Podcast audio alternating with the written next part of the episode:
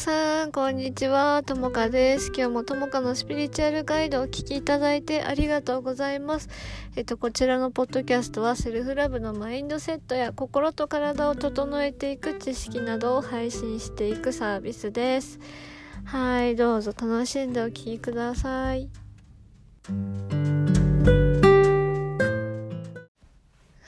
皆さん、こんにちは。ともかです。えっと、今日もね、ともかのスピリチュアルガイド、あの、お聞きいただいてありがとうございます。えっと、今日のテーマは、うーん、私が自分の人生を、あの、歩んできて、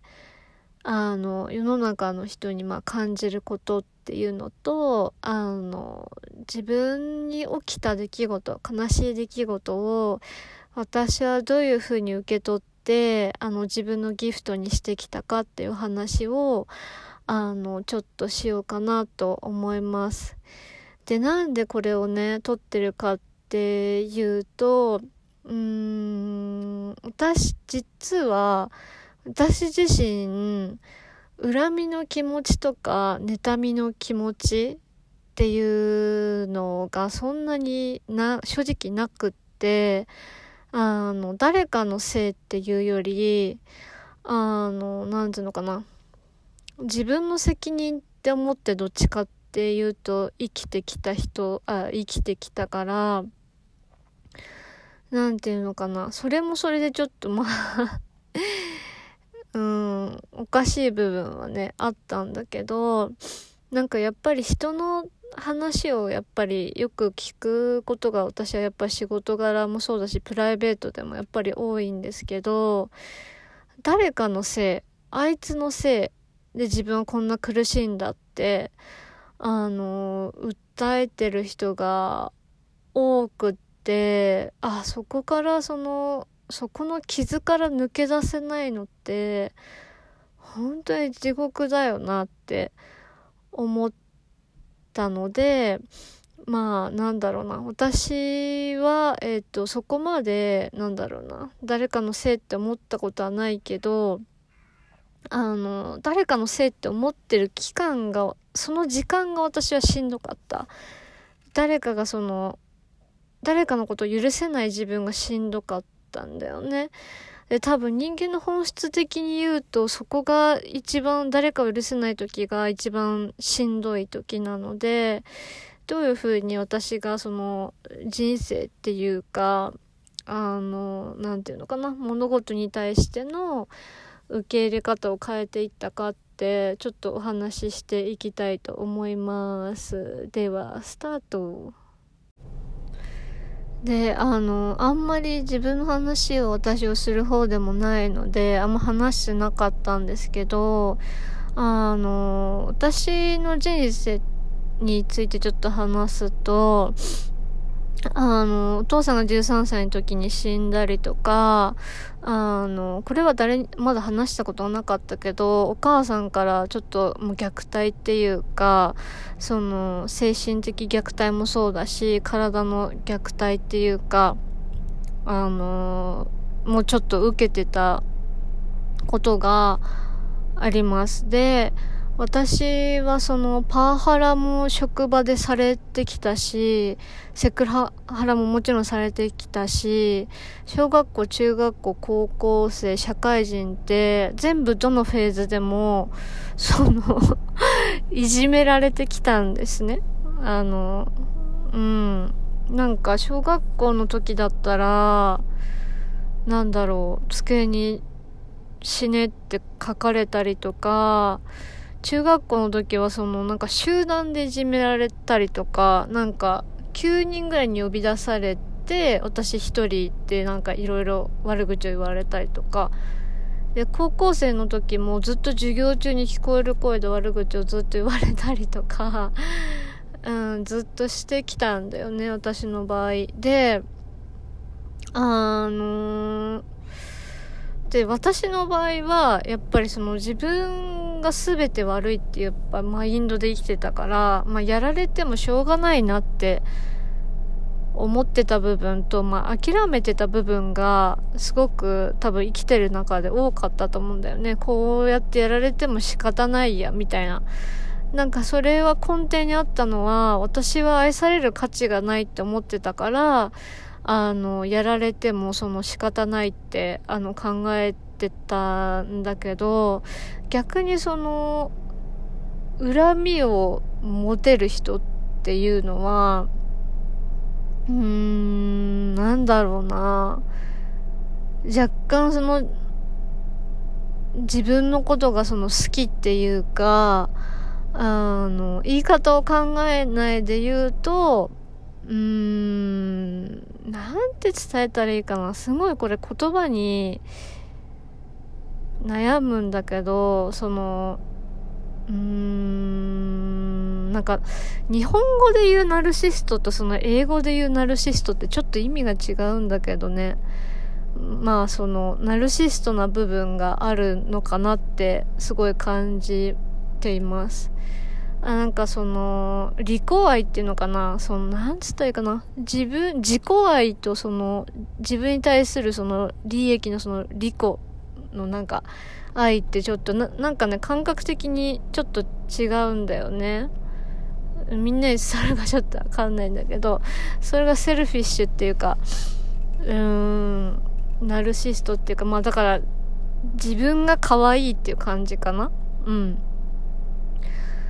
で、大半の人が、まあ、なんだろうな、そうだと思うし、私ももちろん、うん、自分可愛い時期あったと思うから、その時はすごい傷つけられやすかったんだけど、そう。で、恨み、で、恨みとかさ、その、なんだろう、誰かのせいっていうのは、あの、その人に、自分の魂の一部とか、うんと自分の心の一部とかをなんか分け渡しちゃってる。明け渡しちゃってか。明け渡しちゃってる状態なのね。うん。なんか自分本来のパワーっていうのが例えば100あったとして恨み妬みそねみとかなんかそういう気持ちで例えば生きていたとしたらね自分の手元にあるパワーって多分50%ぐらいしか残ってないんだろうなって私は人を見て感じています。で、その恨みとか妬みの気持ちをその持つことがやっぱいけないんじゃなくって、なんだろう、そんだけ多分傷つけられて苦しい思いをしたと思うのね。で、多分、そういう人ってやり返そうと思っても多分やり返さなかった人だと思うんだよ。その人のこと考えてとか。だから私はそのやり返した方がまだマシだなって 思うんだけど、その自分だけが、なんだろう、やられたまま、我慢したままになっちゃうと、恨みとか妬みとかそねみとか、そういうのに多分、つながっていくんだろうなって感じています。うん。で、その、ここですごく伝えたいのは、いろんな人が、それぞれのその地獄を持って生きてると思うのね。辛い経験ってあると思うの。で、なんかその辛さって、やっぱり人と比べようがないんだよね。うん。だからなんか、周りを見てて、その、自分より楽そうだなって、楽に生きてていいなって思う相手も、何て言うのかな、魂の学びがやっぱり自分と相手で全然異なるものが多くって、それに気づいてないと、あの自分だけが苦しいみたいになっちゃって、世間とか、あの他人とかこの世界に絶望しちゃうことがよくあって、で、それぞれのタイミングで、それぞれのフェーズで必ず自分にとってその乗り越えなきゃいけない辛い出来事っていうのが必ず起きてきます。人間っていうのは。うん。で、それがたまたま私は、その、なんつうのかな、親からの愛情だったり、上司のパワハラだったり、セクハラだったり、いじめだったりとかで、たまたまそれを、それがその時期に起きてただけ？うん。だからこの自分に起きてるその人生の悲しいこととか辛いことって誰かとか何かのせいにするんじゃなくって自分の人生だから自分でね乗り越えなきゃいけないんだよね。うん。そうだから私はそのあの自分が苦しいことを乗り越えている中で気がついたことがやっぱりあってあ私すごい今まで傷つけられて生きてきたよなって。あでもこれって私の人生なんだって。これが私の人生なんだって思ってあじゃあもう私前向いて自分のこと幸せにしてあげたい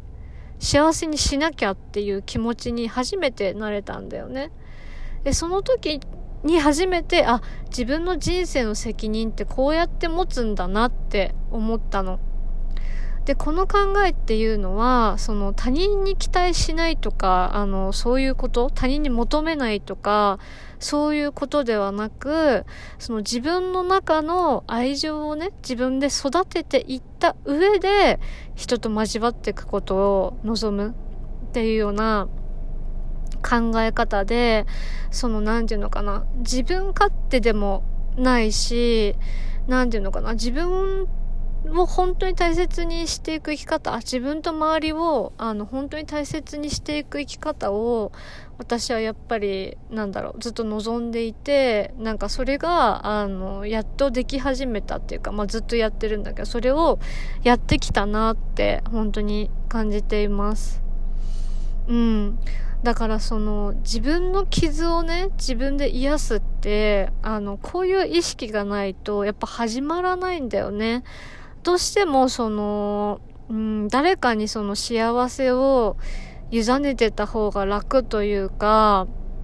そういうもんだと思って、きっとみんな信じて生きてきたんだと思うんだけど、その本質の部分っていうのは、自分で自分のことを幸せにし始めるから、なんだろう、人にしてもらう、人に幸せにしてもらう執着から外れることができて、結果的に誰かから幸せにしてもらえるとか、そういう状態になるんだよね。だからみんなはその、今はその人に幸せにそのしてもらえる周波数じゃないっていう状態になってて、じゃあ人から幸せにしてもらえるとか愛されるためにはじゃあどうしたらいいんだろうって言ったら、やっぱり自分で一番初めは何でも自分で自分を幸せにするっていう意識が大切です。うん。でも世の中の人がそれが多くできてないのはなんでかっていうと、誰かにどっかで幸せにしてもらいたい。誰かにどっかで愛してもらいたいっていう、その他人にその自分のパワーを明け渡しちゃってるのがあるのね。うん。で、それは一見楽。楽なんだけど、でも、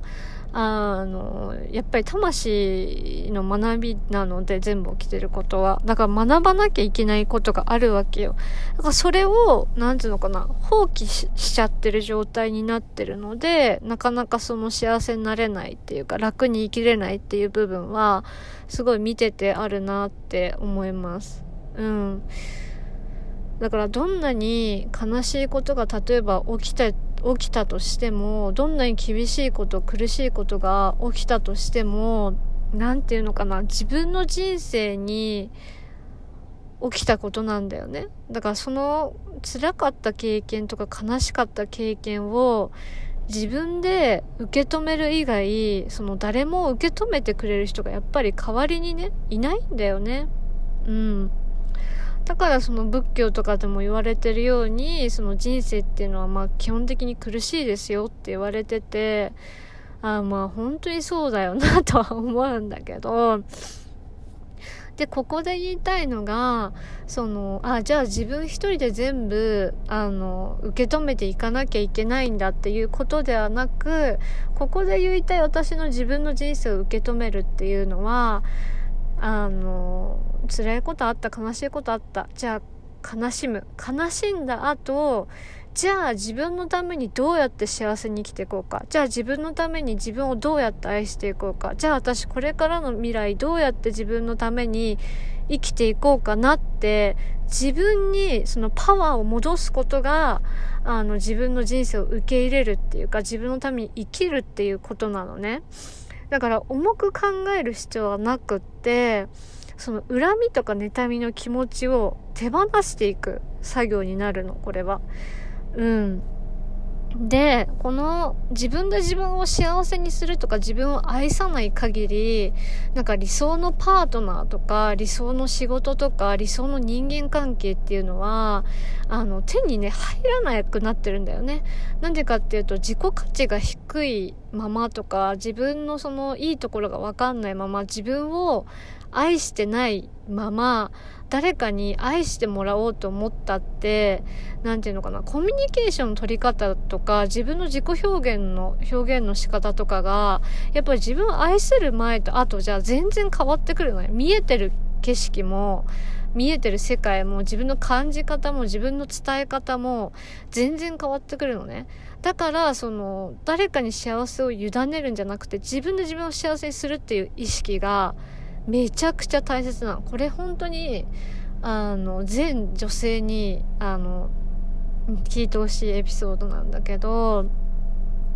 なんか結局自分の満たされない何かとか自分の傷を誰かで癒そうと思っても癒せないんだよね。うん、ぶっちゃけた話。うん。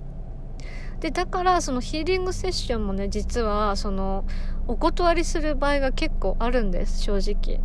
で、で、そういう人たちはなんで私が断るかっていうと、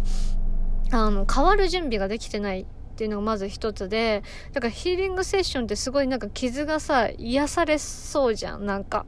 なんだけど、実はその、あの、やってることっていうのは、私がその癒してるわけじゃなくって、私がみんなの代わりに、みんなの傷とかね、過去の乗り越えたいこととかを見る。で、それをバランス取っていくだけだから、変わっていくとか、その、なんだろうな、自分のために生きるっていうのは、あの、みんな、そのクライアントさんしかできないわけなんだよね。私はあくまでも、そのみんなができないところを見る、癒すっていうか、そのサポートしかできないから、例えばだけど、あ、なんかともかさん優しそうだから、与えてくれそうだから、とかっていう、感じで、あ、もちろん来てもいいよ。あの自分変わる意思があればね。だけど、例えばだけど、全く、その、なんていうのかな。やってもらって当たり前とか、誰かや何かのせいにしてる人が、例えばじゃあ、セッション来た場合、変わるかっていうと、あの、変わることができない。のがほとんどなのね。だから、その今こうやってポッドキャストで話してるんだけど、自分で自分を幸せにするっていうプラスのマインドで、あの、もう私自分のために生きるんだっていうプラスのマインドじゃないと、あの、すべてのヒーリングセッション、コーチングセッション、カウンセリングセッションとかいろんなセッションこのようにあるけど、ぶっちゃけ効果ないと思うし、私は逆にそれを、なんだろう、受け入れちゃう、その、なんていうの、施術師っていうか、プラクティショナーの人は、なんていうのかな、本当にその人のなんかためになってないなって私は逆に思うんだよね。なんか本当にその人のためだったらさなんか魚を与えんじゃなくて魚の釣り方を教えるじゃんあの今後の人生もさその人は一人でやっぱ生きていかなきゃいけないわけじゃんまあ一人っていうか周りの人に支えられながらだけど自分の人生とか自分のなんていうの選択は自分でやっぱ取っていかなきゃいけないわけだから何？私も与えるのは簡単だよ。なんか魚の釣り方を教える方がぶっちゃけ大変だし難しいのね。その 人の何倍って理解して言わないといけないから、めちゃくちゃ難しいんだよ。魚をあた、あの、釣り方を教える方が。だけど、それが私は、あ、その人のためかなって思って、だからそのセッションとかも断ってるんですよね。あの、このままじゃ受けれませんっていう話で、で、あの、なんだろう、こういう話とかも、あの、させてもらってるんだけど、そう、だからそういう意味で断っているし、なんか、本音を話すと私も別にその与えることできるけど、そういうのでなんか、なんだろうな、お金をもらいたくないっていう、なんか信念があるんだよね。自分の中でそのポリシーっていうか、やっぱり私の大切な時間だし、相手にとっても大切なその、クライアントさんにとってそのたなんつうの命の時間なわけじゃん大切なねギフトな時間だからなんかそういうなんつうのかな中途半端な中途半端っていうかなんだろうそういうのでもらいたくないっていうか、なんかやりたく、うん、そう、もらいたくないんだよね。別にできるけど、その人のためにもなんないし、あ、自分のためにもなってないなって思うから、やっぱシンプルにやらないっていうのが一択なんだけど、で、なんでこれをちょっと最近撮ってるかっていうと、あまりにもそのセッションの、なんつうのかな、受けたい人が増えてくれたのは嬉しいんだけどそこまでやっぱりちょっとマインドがいってない人があのまあちょっとね数名いたので あの配信しました。うんそうだからどういう意識かってが大切なんだよね。あのこれ聞いてもしかしたらえ私変われて変わるって決断したけど私変われてないかもみたいなあの不安になる人いるかもしれないんだけど逆にそうやって思う人はなんだろう自分の責任で生きてる人がほとんどなので大丈夫なんだけどこれ聞いてなんかピンってこない人とかよく分かってない人が結構危険な感じ なので不安になる人は大丈夫ですね。だからなんか自分は大丈夫だって思ってる方が意外と何危ないので人生っていうのはまだ不安な方がマシかなって思います。あの不安すぎるのもさ、あのなんて私も不安症だった時はちょっとあれは異常だったんだけど、うん、かなって思う。だこの感覚がわかんなかったら、うんと、なんだろうな、うん、言葉を考えないで言うと、なんかもうちょっとなんだろう。自分にとってなんか厳しい何かが起きたりとかあの辛い経験とかパコンってなるような経験が多分これからあってから多分変わる人なのかなって思います。うん。そうであとなんだろう。私もそうだったけどやっぱりなんか人ってさすごい超苦しくないとやっぱそこから変わろうって思わないんだよね。うん。でその超苦しいもなんだろう。私のこれ言って超苦しいだからそれぞれのなんかほんと苦しくてこれ嫌だって変わろうって思う人もいればあなんか苦しいなもうこれ変わんなきゃって思う人もいるからそれぞれだと思うんだけどやっぱりその苦しいこととか悲しいこととかってやっぱ自分のためにやっぱりそうやって置き換えるとやっぱできてるのでそこら辺を自分で幸せにしていきたいなって自分のこと好きになりたいな自分のことを愛したいなっていうのが愛して自分で幸せになっていきたいなっていうのがその本質の部分でだから自分のね人生を受け止める意味っていうのがあのまとめて言うと自分の人生を受け止めて生きるっていうのはあの自分に起きた悲しいことあの苦しいこととかをその自分でえー、て言うんだろうな。自分で受け止めていくっていうか まとめようとしてうまくまとまって感じなとこで。えー、っと自分の人生を受け止めていくっていうのはまあ誰かやねなんかにその恨むことを手放してあ私傷ついた。はあってこれが私の人生なんだ。もう自分で幸せにしていくしかでえな、みたいな感じで、まあ自分を愛していくっていうことなんだよね。うん。だから、すっごいきついことかもしれないけど、それが、あの、本当に幸せの最短ルートであって、それをやっていくうちに、なんかいろんなね、自分の自己愛だったりとか、周りの愛だったりに気づく経験が、経験をするんだよね。そこで自分っていうものがやっぱりできてくるんだなって、あの、やっぱみんな見てて思うし、私もそうだったので、あの、ぜひね、参考にしてください。